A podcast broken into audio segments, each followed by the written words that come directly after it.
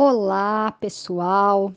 Eu sou Maria Paula. Eu fui convidada para dar um depoimento sobre o nosso bairro, sobre o bairro do Bexiga, um lugar que mora no meu coração.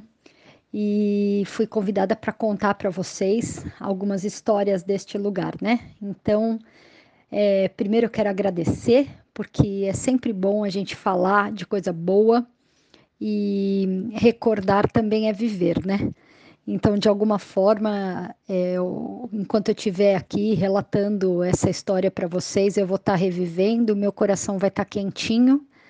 Então, muito gostoso a oportunidade de falar e agradecer vocês pela generosidade de me ouvir.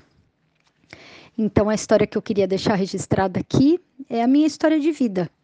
Eu sou Maria Paula, Hoje eu tenho 48 anos, tenho duas filhas, a Melissa e a Giovana, sou casada com o Fábio, é, e eu sou filha do Armandinho do Bexiga.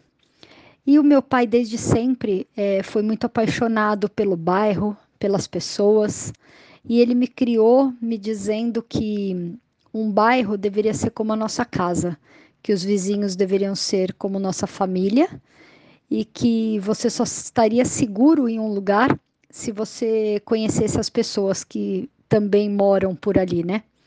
Então, meu pai, ao longo da vida dele, ele cuidou do bairro como a gente cuida da nossa casa. Então, eu lembro dele é, parar para repreender um garoto que estava é, destruindo um orelhão e ele tratava aquele telefone como se de fato fosse o telefone da casa dele, né? Então, acho que essa sensação de pertencimento que ele teve pelo bairro é, de alguma forma me contamina, né? me, me causa muito orgulho. E depois de um tempo, ele começou a colecionar coisas do bexiga. Então, quando ele percebia que uma casa ia ser demolida, ele ia lá, pegava um tijolo, guardava, é, ele tirava alguma foto e guardava, ou quando nascia alguém, ele ia e pedia uma lembrancinha de batismo.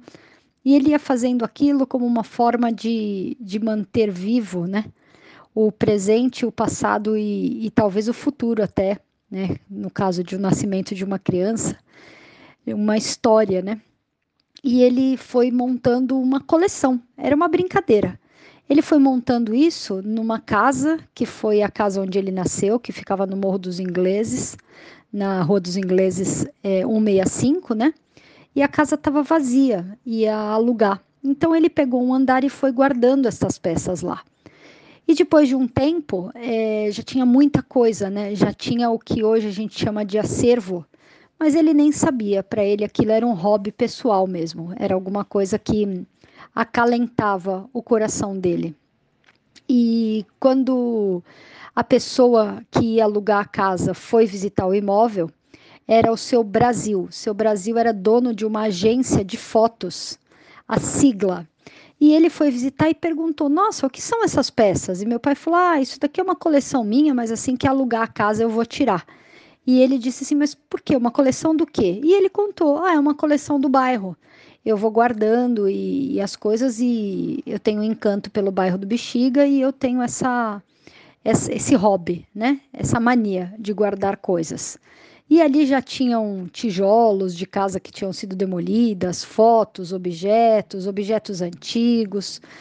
E aí o seu Brasil disse assim: não, isso daqui não pode ser tirado, isso tem que ser deixado em exposição. Então eu vou fazer um acordo com você. Eu vou alugar essa casa desde que a gente, em alguma sala, mantenha esta coleção e a gente deixe para visitação do público.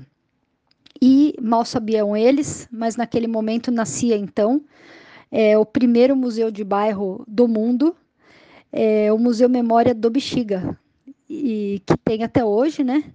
É um museu que a gente tenta fazer com que ele se mantenha. Eu, durante muitos anos após o falecimento do meu pai, tentei manter o museu com muita dificuldade e a gente não tem nem nunca teve nenhuma verba de lugar nenhum e obviamente todos vocês devem imaginar é um projeto grandioso, né? Então, a falta de recursos, de fato, é muito desgastante.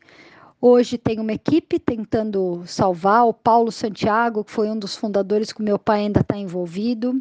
Hoje a minha prima, a Vera Nice, assume, então, essa luta, né, por manter o museu vivo, mas vocês vejam, essa história começa em 1980 e ao longo de todos esses anos esse acervo se mantém.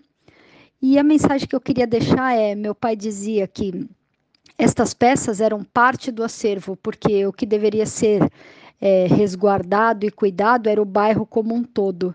Então, quando você anda pelas ruas do Bexiga, você deveria é, conseguir entender a memória, a história daquela gente, é, a, a, o carinho né, que os moradores ainda têm pelo Bexiga, a amizade que se mantém ali.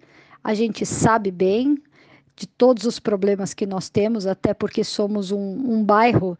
É, na verdade, eu brinco que é quase uma vila de interior, pelas características amáveis, né?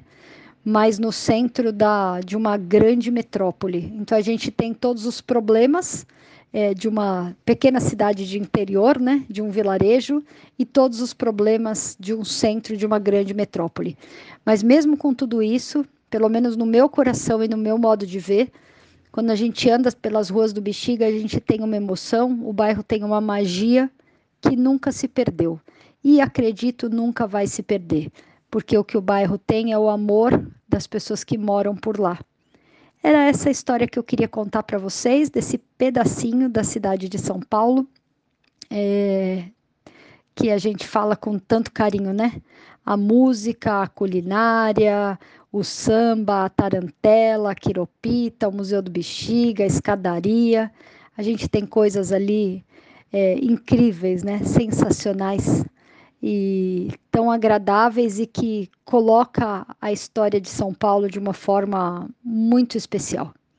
Era isso, espero que vocês tenham gostado dessa pequena história e que vocês estejam tão emocionados quanto eu de fazer parte desse bairro.